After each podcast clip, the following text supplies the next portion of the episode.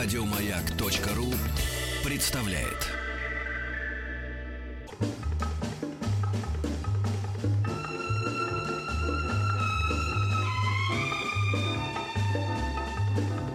Дышите глубже. С Петром Фадеевым. А, Антон Долин. Здравствуй, Антон Долин. Здравствуй, Антон! Здравствуйте, ребята. Как твоя Антон Долиновская жизнь на Канском фестивале? Ну, жизнь налаживается, медленно, но верно. Да. Тебе уже сегодня можно рассказывать про нелюбовь? Да, уже можно.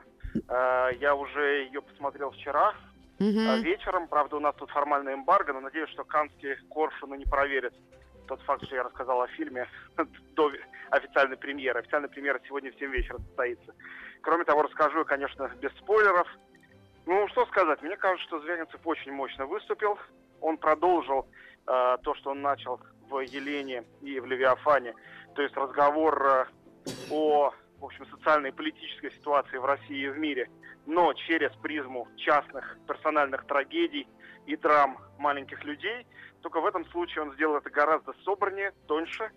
И, конечно, браво за полное отсутствие сентиментальности, мелодраматичности, манипулятивности в сюжете об исчезнувшем ребенке разводящейся пары. А морализма там не слишком много, вот так, на твой вкус? Я не вижу вообще никакого морализма здесь. Это история о непоправимом и о том, что невозможно там правильным поведением э, улучшить ситуацию, которая уже в совершенно безнадежной, в безнадежном виде. Это блестяще сыграно, потому что актеры мало кому известны. Ну, Алексей Розин играл в «Левиафане» такую второстепенную роль, и роль сына играл в «Елене». А актрису Марьяну э, Пивак, кажется, так ее зовут, я вижу вообще впервые, она потрясающая. И э, без всяких звезд, со своей постоянной командой оператор Михаил Кричман, художник Андрей Панкратов, э, все те, кто всегда работали со Звягинцем, они сделали фильм э, с потрясающим саспенсом, с невероятным м, растущим к финалу напряжением, с огромным эмоциональным, но, повторяю, совершенно не сентиментальным при этом э, посылом. И фильм, который непрямым образом, очень деликатно, точечно говорит о, ну, просто о ситуации в стране и о том, как общая ситуация сказывается на частном, как частное сказывается на общем. И мне кажется, это безупречно и сыграно, и написано. Ну и действительно, картина, которая имеет, по-моему, колоссальные шансы на призы. Я говорю совершенно безответственно, посмотрев всего два конкурсных фильма. Ясно, что как бы время для прогнозов еще не настало. Но, тем не менее, так говорю. И еще один фильм я посмотрел сегодня уже с утра, вечером тоже его премьера. И тоже конкурсный, и тоже совершенно великолепный. То есть фестиваль начался блестяще, честно говоря. Фильм называется «Мир полный чудес». Это Тодд Хейнс, замечательный э, американский режиссер. Те, кто видели «Кэрол», например, или его фильма о Бобби Дилане, «Я еще здесь», или его фильм «Вдали от рая» с Джулианой Мур, они его знают. Ну, замечательный независимый американский режиссер. Он экранизировал книжку Брайана Селзника, того, который написал «Хранителя времени», иллюстратор и писатель американский.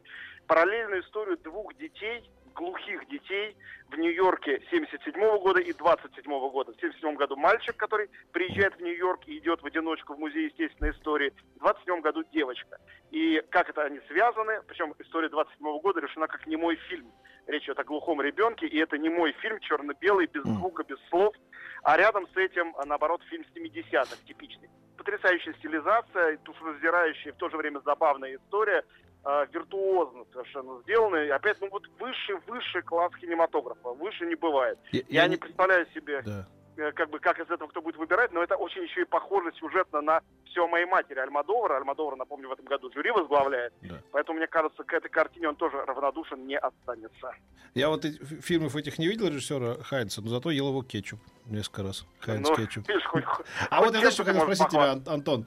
А ты можешь себе представить, чтобы э, там, ну, мне кажется, есть за что уважать вот и там Звягинцева, но вот ты, можешь представить, чтобы он сделал бы какую-нибудь комедию или хотя бы мелодраму в своей жизни? Или это... Ой, а я его спрашивал об этом. А, Это ну, человек со- мелодрамы. Да. Мелодраме близко то, что он делает, во-первых. Просто мелодрама должна быть более сентиментальной, более слезливой. Мне кажется, если, любит, если, что, если, если что-то и роднит их по-настоящему с Тарковским, так это абсолютно от- отсутствие э, не то чтобы чувства юмора, но какой-то... Смешного. и- иронии, Тут- тут самой иронии, нет? Тут есть одна сцена внутри этого очень серьезного фильма, невероятно смешная, но такая по злому смешная, ничего доброго в этом нету. А. Но я не хочу просто пересказывать. Не говори, не говори, ладно. Фильм первого числа уже будет на экранах.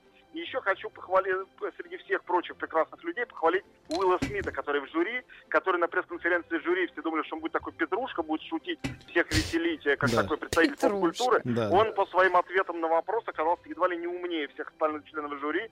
Умный, тонкий человек, понимающий специфику разного кино, интересующийся разным кино. Я не знаю, как это в решении жюри в конечном счете отразится, но пока что он великолепен, в отличие, например, от ведущей церемонии открытия Моники Белуччи, которая пришла в каком-то невероятном платье, еще более невероятных украшениях, и глаза болели практически на это смотреть. А Да я- ладно, было синее платье, а, пышное. Ну, Что? какое-то облегающее, полупрозрачное, облегающее ее... Я бы, сказал, что не в, ее возрасте и в нее не спортивности так- такие платья носить. Вот что я скажу. Ну, кто я, чтобы осуждать ее неспортивность? Платье неудачное. Вот и все. А Ну, кто-то- хватит а женщину кто-то, а кто-то, чтобы осознать ее платье. Ты что, платье носишь, что ли? Откуда ты знаешь, какие хорошие, какие нет? Нет, Ну, я, я про другое хотел сказать, что я вот, ты, я думаю, тоже замечал даже в интервью, что, как правило, почему-то там кажется, что там, ну, голливудские звезды, суперзвезды, что они, а, как правило, оказываются очень неглупыми людьми, очень неглупыми. То Ну есть, вот как это- Уилл Смит пок- пока, ну он же автор, он же там пишет песни. Да, То да, есть он да. не только исполнитель, он еще и автор. Это всегда очень важный момент.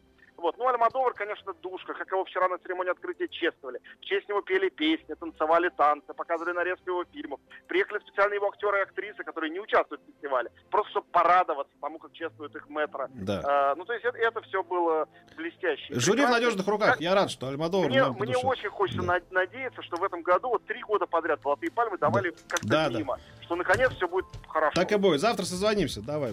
Обязательно. Пока. Еще больше подкастов на радиомаяк.ру.